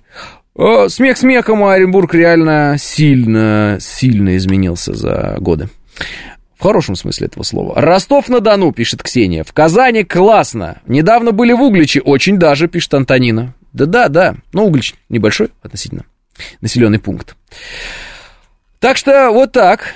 Понимаете, любят они нам рассказывать, а как там замкадом живут? А нормально там замкадом живут. Вы только не трогайте, пожалуйста, всех тех, кто замкадом живет. Пусть люди спокойно себе потихонечку свои города строят, свои домики приводят в должный вид, и все будет хорошо. Все будет замечательно, и у нас будет лучше, чем у них. Я более чем уверен. Вот. Именно потому, что как нам только начинают показывать одноэтажную Америку, мы сразу же понимаем, как там эта одноэтажная Америка живет. Что это страна показуха, что это страна с огромным а, разрывом между богатыми и бедными на самом деле. Вот и все. Что да, да, есть какие-то там волки с Уолл-стрит, обычно мошенники разнообразные. Ну, а есть вот этот американский народ, вот, который не больно-то звезды с неба хватает. Нам-то показывают голливудских звезд, этих всех наркоманов, алкашей. Такие же гнилые, как и наши, кстати, обратите внимание, вот эти, которые поуезжали все. Смотрите, вот эти, которые поуезжали, вот эти вот актеры, там, режиссеры, у них все было, у них были главные роли, у них, были, у них было финансирование от государства на их фильмы о том, какое плохое это государство, у них все было. У них сцены огромные были, выступления было, все было. Они в какой-то момент подумали, что их очень сильно любит народ, и они такие народные герои, обалдеть, что они там э, чуть ли не равны богам, видимо. Ну и что, и где эта народная любовь? Нет уже никакой народной любви. Ее надо заслужить. И можно также ее и растоптать. Вот они и растоптали. Но у них же все было, вы же видели, у них все было. Вот у кого еще в России было так, как у них? Ну, у каких-нибудь ультрабогатых бизнесменов, еще что-то. Вот. Все было и ничего им не хватало. Они изображали, что они очень сильно озабочены вниманием тем, что там э, люди в России плохо живут. Да плевать им на людей в России, они это доказали вот сейчас своим отъездом и прочим, и пятое, десятое. Вы все это знаете. Тогда к чему была вся эта рисовка, что вы там заботитесь о судьбах народов? Это чепуха все. Вы от народа настолько далеки, насколько можно быть далекими. Факт-факт. Поэтому вот так вот, такая история. Не знают они, как э, люди живут, не жили они никогда с этими людьми, жили они где-то в своих вот этих вот мирах, в пузырях своих информационных, где они были всеми любимые и обожаемые. Вот и все. И в этих пузырях они остались. Видимо, в них они и помрут так вот постепенно. Вот. Думая, что они там Советские Союзы кормили, и вообще их так все сильно любят, невыносимо. Вот. И жаждут встреч с ними постоянно. Э, в Америке одноэтажные домики картонные, пишет Константин. Ну, конечно, но мы это все знаем. Мы, вот понимаете, в чем весь смысл? Советский Союз жил мифами об э, американцах. Э, э, и зачастую эти мифы плодились, ну, американской пропагандой посредством там «Голоса Америки» или «Радио Свобода». Ну, вы все это знаете, кто э, старшее поколение, кто э, поддавался этой пропаганде, да, вы знаете, что это было. Но мы об Америке сегодня знаем э, очень много. Для нас э, нет места практически мифу об Америке. У нас в голове нет места для того, чтобы нам врать про Америку, какая она э, идеальная. Она не идеальная. Там есть к чему прикопаться, и очень серьезно. И первое, к чему там есть прикопаться, это к жизни простого человека. Просто смотришь, из чего сделан дом простого человека, потом смотришь, из чего сделан дом у нашего человека. Смотришь, что ест там простой человек. А это, конечно, какой-то мусор постоянный. Ну, это поразительно. Вот я смотрю документальные фильмы американские, они натурально вот едят эти чипсы все. Ну, реально, но это, это поразительно. Они пьют эту газировку, как будто это, ну, как бы, ее вот... Ну, я понимаю, что иногда хочется что-то такое, знаешь, травы какой-то. Ну, ну, не есть же ее. Ну, ну, в смысле, не постоянно же. Вот. Ты смотришь, вот э, чем набивают люди холодильники, мрак какой-то, кухня ужасная абсолютно. Ну, просто понимаешь, почему у них ожирение, почему они так плохо выглядят вообще там в массе своей. Видишь, э, когда документальные фильмы, ты видишь, в каком состоянии у них реально находится дорожное полотно. Насколько у них в городах, ну, то есть даже в том же самом Нью-Йорке, оказывается, асфальт, ну, не такой идеальный, как в наших головах он был, как мы себе его представляли, что там, оказывается, тоже все трескается, ломается, где-то что-то надо чинить, постоянно какие-то вещи такие происходят, что-то отваливается, что это все инфраструктура, которая тоже вот, ну, сделана не из вечных материалов. Вот. А если смотреть, как у них живут вот эти вот малые города, так это вообще какой-то мрак. Вообще, как люди одеты, как, что они едят, из чего у них сделан дом, какие у них машины, вечно какие-то старье какое-то ужасное. И чего тогда я не понимаю? Если мы... Мы же понимаем, что одноэтажная вот эта вся история, она более массовая, это и есть та самая Америка настоящая, да, а не вот этот фантик. Ну так если простой человек живет так, тогда я не понял, и что тогда? Мы, мы, мы когда боремся там, и, допустим, такие, нет, мы хотим жить как в Америке, мы как, как, как голливудские звезды хотим жить, так мы же не будем жить как голливудские звезды, ну как бы в большинстве своем да? Это я могу говорить, я хочу жить как в Америке, я хочу, чтобы зарплаты у журналистов были как зарплаты у журналистов в Америке. И все таки ах ты какая сволочь, ах ты какая Гудошников сволочь, понимаешь? Вот. Конечно, потому что их пропаганда, она глобальная пропаганда, соответственно, глобальной пропаганде и платят деньги, глобальные, да? Журналист в Америке – это журналист для всего мира сразу, поехали.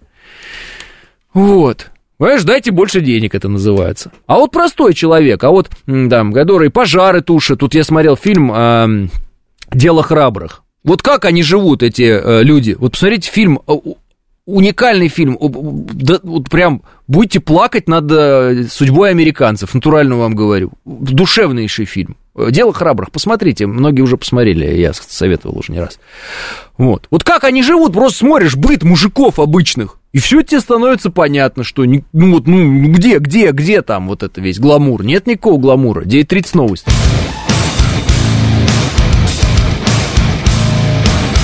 Ну, вроде как 18 градусов в Москве и 4 балла. И, кстати, сегодня обещают чуть 25 и все дела. И его, вроде бы это прям вот дальше будет уже холодать. Так что сегодня насладитесь этой погодой. Правда, вы на работе. Ну, вот вечером, может быть, только если. Ну, а кто не на работе, тот насладитесь. А, по поводу, вот я тут накидал про Америку, что меня удивляет, что я вижу там в документальных фильмах, в каких-то отзывах на YouTube, еще где-то. А, и что вы пишете? Что говорить? Э, летал домой в Барнаул, пишет Роман, заехал в Новосибирск. Везде чисто, моют дороги. В Барнауле дороги сделали лучше, чем в Кемеровской области. Новостройки с большими парковками и большой квадратуры. Это пишет Роман. Близ Шенли пишет, недавно американский журналист был в Москве и удивился тому, что у нас нет преступников и наркоманов на улице, как у них. Э, достаточно зайти в YouTube и почитать комментарии иностранцев к видео о Москве и городах России. Все восхищаются, пишет Макс Броня. Мы, когда впервые с женой поехали в Лос-Анджелес, я, э, я-то был, а жена первый раз тогда, пишет АК, она обалдела от бомжа городков из, и мусора, хотя жена сама из Самары, не из столицы как бы даже, говорит АК. Кстати, Самара тоже лучше стала. Набережная вообще, вот кто... А, Алексей Илюхин наш тоже звукорежиссер а, был недавно в Самаре, вот, ну, я не знаю, можно такое... А, уже сказал, какая разница. Он прям восхищался, говорит, такая набережная, такая набережная, вся набережная. А там набережная, чтобы вы понимали, в Самаре она огромная, прям вот, ну, длинная. Там, по сути, весь город это отчасти набережная. Ну, ну то есть он так построен. Вдоль Волги. А, вот. Э, а еще у них до сих пор проблемы с асбестом в домах. Асбест, Карл, возможные трубы из свинца еще есть, пишет Панк 13. У них поезда с рельсов пару раз в неделю сходят, а вы про асфальт, пишет Добрый Док. Нью-Йорк вообще помойка, а подземка просто дно, пишет Алексей. Э, давайте я попрошу вас тогда писать о своих впечатлениях. Вот э, как это? Нам все время рассказывают про некий сияющий э, э, град на холме, и имея в виду Америку. У меня создалось ощущение, что эта пропагандистская история уже не работает, да, то есть, что у американцев не получается доказать всему миру, что они так уж классно живут. Мы понимаем, что у них есть элита, которая живет супер, но мы никогда не станем этой элитой э, по многим причинам, поэтому зачем нам вообще знать, как живет их элита? А как живет человек в Америке? Вот вопрос. Вот вопрос. То есть завидовать Леонардо Ди Каприо каждый из нас может, но у нас какие шансы быть на месте Леонардо Ди Каприо? Ноль. Правильно? Ноль. Ну, примерно. Ну, кто знает. Шучу, ну ноль, конечно. Давайте о впечатлениях, а об обычной жизни. Вот реально, кто в Америке был, бывает. Ваше впечатление? Наркоманы Филадельфии, город Кенсингтон, э, не Сан-Франциско, потребляют анестезию для животных. Дешевый и доступный наркотик, пишет Василиус. А, мне кажется, одна из главных бед Америки это то, что огнестрел может быть почти у каждого сумасшедшего, пишет Андрей. Перестаньте, пожалуйста, называть США Америкой, пишет Денчик. Да-да, хорошо, мы знаем, что... Вот вы, Денчик, решили изобразить, что вы единственный знаете, что Америка это континент, наверное, да? Американские звезды кричали, если Трамп станет президентом, уедем из страны. Кто-нибудь из них уехал из Америки, пишет Верунчик? Э, вроде нет. Недавно смотрел сериал про польскую глубинку. Польская глубинка, наверное, звучит как анекдот. Там, конечно, мрак. Думал, Быков снимал, пишет Абили Факинфлаев. Ну, кстати, я-то был в польской глубинке. Ездил, я Польшу проехал на машине. И я могу вам сказать, никакого мрака там нет. Вот реально про Польшу так могу сказать. Обычная восточноевропейская страна. Просто, видимо, это польские режиссеры очень сильно стараются показать, какой же у них мрак э, американскому потребителю. Это типа как наши вот эти вот режиссеры, которые, ненавидя Россию и русский народ, э, здесь живя и питаясь за счет русского народа и России, снимали фильмы о том, какой это ужасный народ, какая ужасная эта страна, для того, чтобы потом в, на Канском кинофестивале ходить по красной дорожке, там в каком-нибудь красивом пиджаке с бабочкой и все дела, с белой накрахмальной рубашкой, чтобы все такие, ох, какой он молодец, он нам рассказал всю правду о России. Я думаю, у поляков тоже есть такие, так сказать, национал-предатели. А, не мешай мне, я слушаю очень актуальных Бориса Гребенщикова, Вайкуля и смеюсь под Галкина, а не кумиры сотен миллионов россиян, пишет Помбон. Хорошо, Помбон, не мешаю. Я обратил внимание, что у нас пенсионеры стали путешествовать по стране, пишет Григорий. У меня родители вчера вернулись из Казани, они в восторге, пишет Григорий. Недавно американский журналист, так, это, сдвоилось сообщение. Тесть был шофером у бизнесмена далеко не первого эшелона. Тот в 19 году смылся в Америку, оставив все тут, вроде как у нас э, в розыске. Тогда вот, э, так вот он иногда звонит тестю по, по э, видимо, пьяный, пьяный, скучает по родине, пишет Вик. Э, каждый год бываю в Штатах, живет там сын и бывшая жена. Не просто жить, но спокойнее, пишет Алексей. А в чем спокойствие? Был 10 лет назад в Техасе, грустно там, похоже на мою дачу в Можайске, все дешевенькое, домики картонные, ну, не киношная картинка, а скорее как из нашего кино, пишет Костя из Митина. А, Шеф в Америке живет, не жалуется особо, но интернет-связь и свет пропадают регулярно, пишет Панк 13. Ну, у нас полиция направо-налево не стреляет, пишет Миша Николаев. А, я не боюсь, что меня завалят, когда проезжаю или прохожу мимо сотрудников. Да. Я жила в Нью-Йорке, много вопросов к чистоте города. Нормальная еда очень дорогая, дома картонные, в некоторых районах опасно, пишет Ольга. Друг был в Европе, сказал, что улица Красных Фонарей отстой, цена, качество, отстой, пишет Абелив. Ну, про это мы не спрашивали. Так, э, у меня сестра Лос-Анджелесе, пишет Щу, 15 лет живет. Сейчас этот город срав... сравнивает с тремя вокзалами в 90-е. Бомжи и грязь была летом на родине, испытала восторг, собирается возвращаться, пишет Щу. А она москвичка или... Э... Ну, то есть, какой город ей род... прям совсем родной именно в России. Был в Барселоне этим летом, там почувствовал закат европейской цивилизации, бомжи, стойкий запах мочи и обосранные фасады зданий. Жуть, пишет слушатель, ну, он без никнейма, там у него такая просто картинка какая-то. А стоило всего лишь одному блогеру переехать в Барселону, и видите, какие изменения сразу. Шучу. Так, э, да, про то, что каждый год бываю в Штатах и спокойнее, это я читал. Так, про то, что в Лос-Анджелесе бомжи-городки, это я прочитал. В Америке не была, была в Лондоне, на улицах помойки, в прудах помойка, бомжи и наркоманы в переходах лежат, полицейские подходят и предупреждают о том, что в районах обворовывают прохожих, пишет э, Близ Шенли. Знаете, у меня такое ощущение было от Брюсселя. Вот единственное, вот когда вот я ездил по Европе, но я проехал такие, ну, достаточно хорошие страны, на самом деле. Предложил живущий там знакомый скачать фильм с торрента, оказалось, что в Америке это запрещено, пишет Смит. Э, ага. Сын был пару месяцев назад в Сан-Франциско, говорил, каждый день встречи с городскими сумасшедшими, агрессивными, смесь грязи, мусора и домов, где квартиры за несколько сотен тысяч долларов. Йололо, говорит. Все же есть вещи на порядок выше, пишет Элроустар. Да, Барселона ужас, пишет Илья. А, Щу пишет, что вот э, собирается возвращаться его родственница, она из города Пушкино. А, бомжи на трех вокзалах еще сохранились, пишет Панк 13. Uh, уже несколько лет путешествую по России, при Эльбрусе, горы, Байкал, это чудо в родном городе Пскове не была лет пять, не узнать, все чисто, отреставрировано, красиво. Куда не приеду в России, так везде красота, пишет Анна Соколова. За стойким запахом мочи не нужно ехать э, в Барсу, у нас э, же есть наш Питер, пишет Миша Николаев. Вот, честно говоря, я сколько в Питере был, не попадал на такие ситуации, Миша Николаев, э, но слышал, что некоторые жалуются. А парижское метро везде запах испражнений, пишет Павел. Э, ну, вообще, провинция американская тоже душевная, пишет така. И нет там и трущобы есть, и газончики постриженные, контрасты, как и везде. А вообще, люди, люди, говорит, люди решают. Ну, то есть, она может и душевная, и я бы, например, наверное, думаю, с удовольствием проехался бы по одноэтажной Америке на каком-нибудь там американском автомобиле, э, таком каком-нибудь классическом. Я бы это сделал с удовольствием. Почему? Потому что Мое детство, оно прошло под вот эти все фильмы как раз американские про вот это вот все. Я бы, вот, вот спросите меня, я уже говорил это в эфире, хотел бы я побывать в Нью-Йорке? Конечно.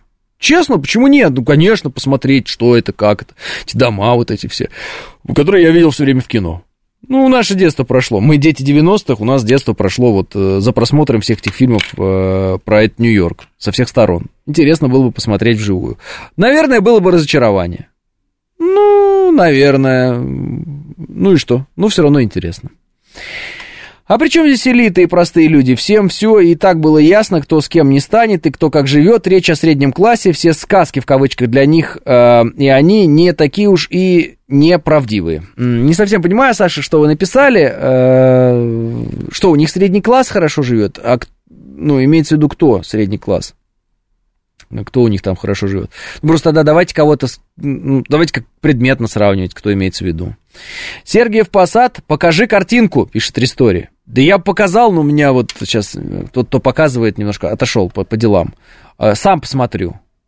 Да, очень красиво. Слушайте, такие...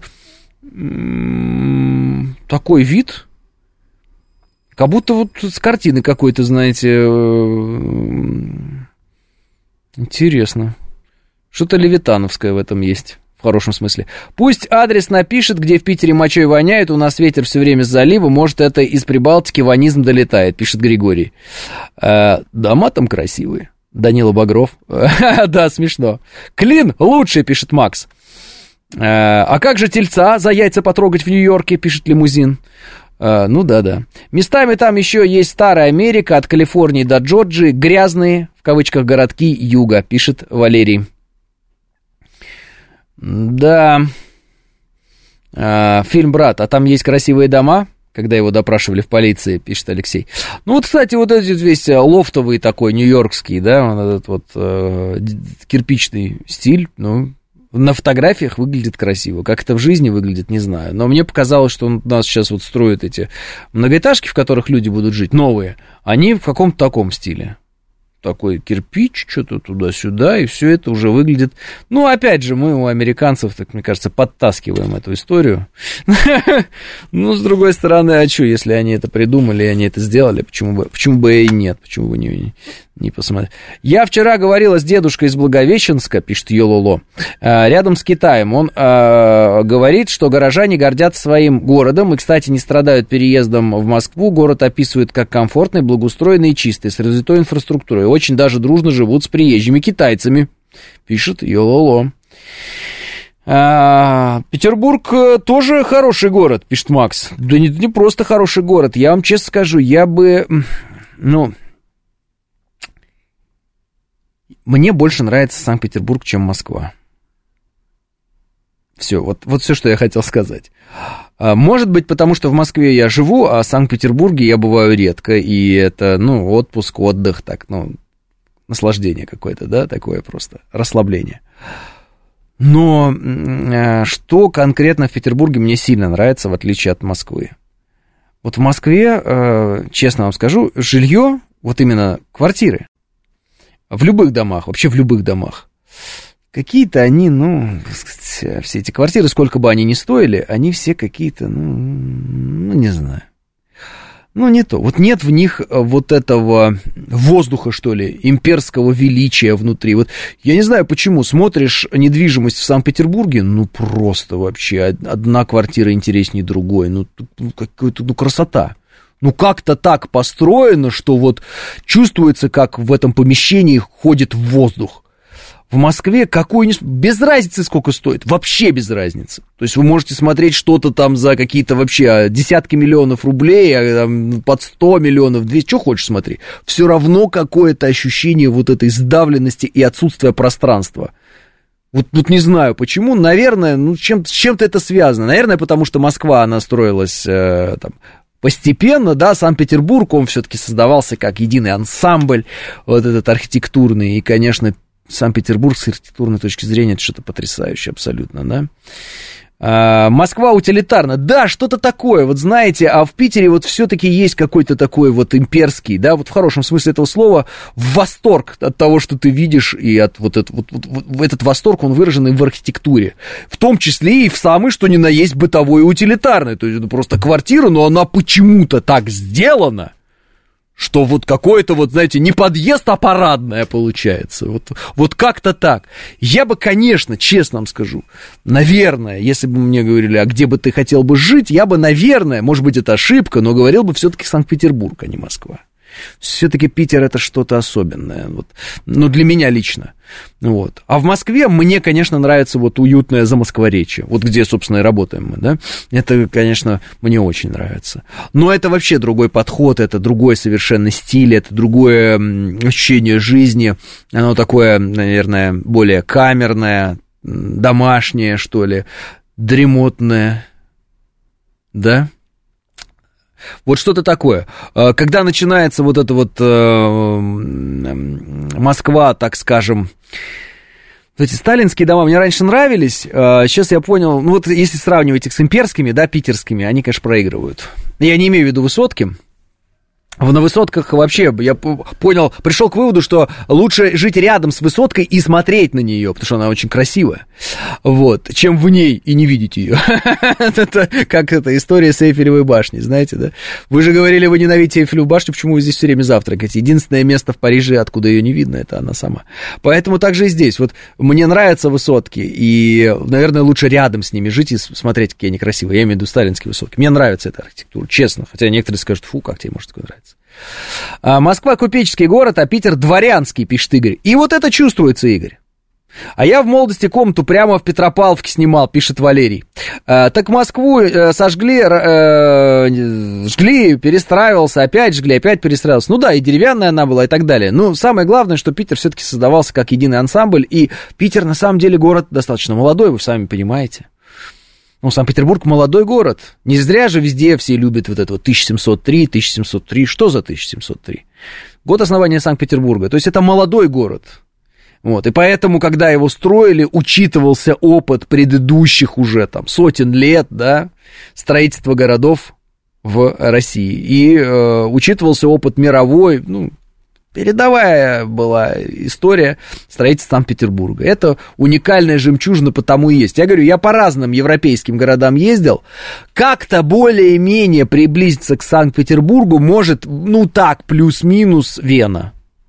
Вена это как будто бы один из районов Санкт-Петербурга, более скромный, чем Санкт-Петербург. Вот серьезно вам говорю. Все остальное рядом не стоит. Серьезно, абсолютно. Некоторые говорят, Амстердам. А, может быть, Петр и вдохновлялся Амстердамом, да, когда там основал Санкт-Петербург. Но потом это явно пошло не по пути Амстердама развиваться, это какой-то другой путь, поэтому я говорю, вот Вена похожа, а Амстердам не похоже, не похоже ни разу. Вот. Питер, он величественный, огромный. Амстердам очень камерный, маленький, особенно центр. Он вот прям совсем-совсем-совсем, он вот такой портовый городок. Питер это просто махина, мощь, красота. Не знаю, не видел ни одного города красивее Санкт-Петербурга. Пока, во всяком случае, в этой жизни. Не видел и все. Ну, как бы можно, конечно, говорить про э, Венецию, но Венеция, ну там, ну вот этот центр, а остальное что? И потом в этом центре ну, только пешком ходить, если, или на гондолах передвигаться. Если вы сейчас засмеялись над словом гондола, значит, вам очень много придется развиваться в этой жизни для того, чтобы мои передачи стали интересными. Да для того и строилась, пишет Панк 13. Ну, реально, Питер я не могу, это просто какой-то... Я бы вот, ну... Не знаю, как бы вот так вот работать-то в Москве, а жить в Питере?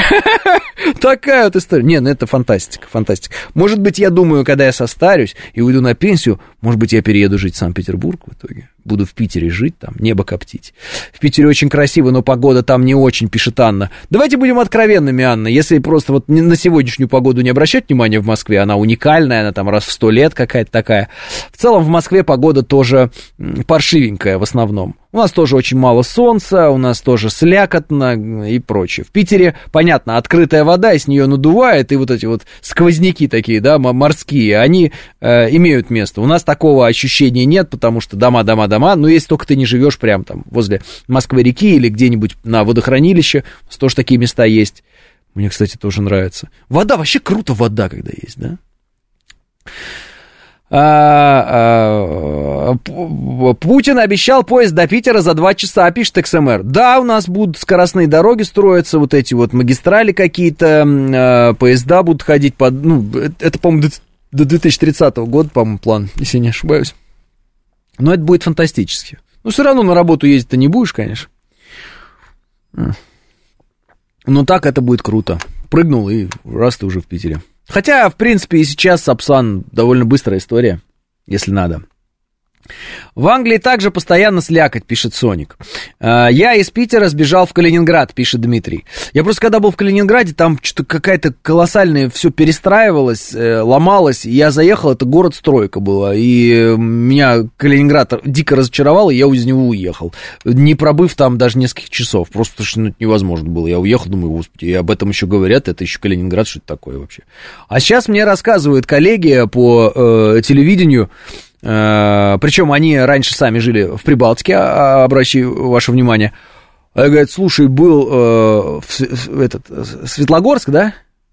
Слогорск же называется город, вот, наш э, там, э, вот, э, и в Калининграде говорят, что там прям, и, ну, прям хвалят говорят, что там что-то, что-то, нечто потрясающее теперь как-то вот какие-то там супер-пупер набережные абсолютно, там что-то так все стало великолепно, и вот эти вот маленькие города, которые у нас не воспринимались как курортные, потому что мы просто ехали дальше вот в эти все Юрмалы и прочие, они сейчас получили какой-то толчок в развитии последние годы, и там прям якобы сказка какая-то, и недвижимость уже стоит как в Москве, представляете?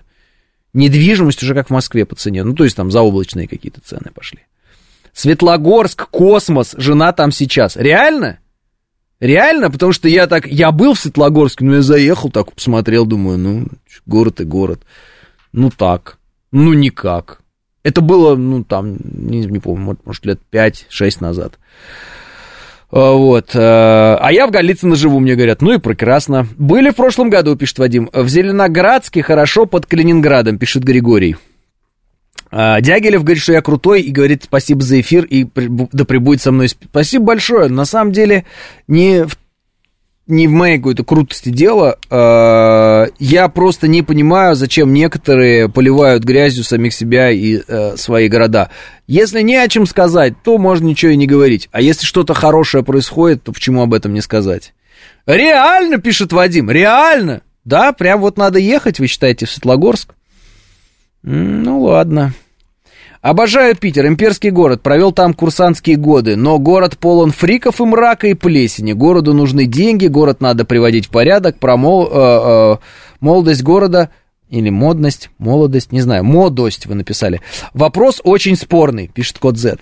Ну, конечно, чем больше денег, тем лучше. Это мы все прекрасно понимаем, потому что это позволяет создавать инфраструктуру, улучшать ее, и э, город будет только лучше. Но все равно Санкт-Петербург, ну, это что-то потрясающее. Мне очень нравится.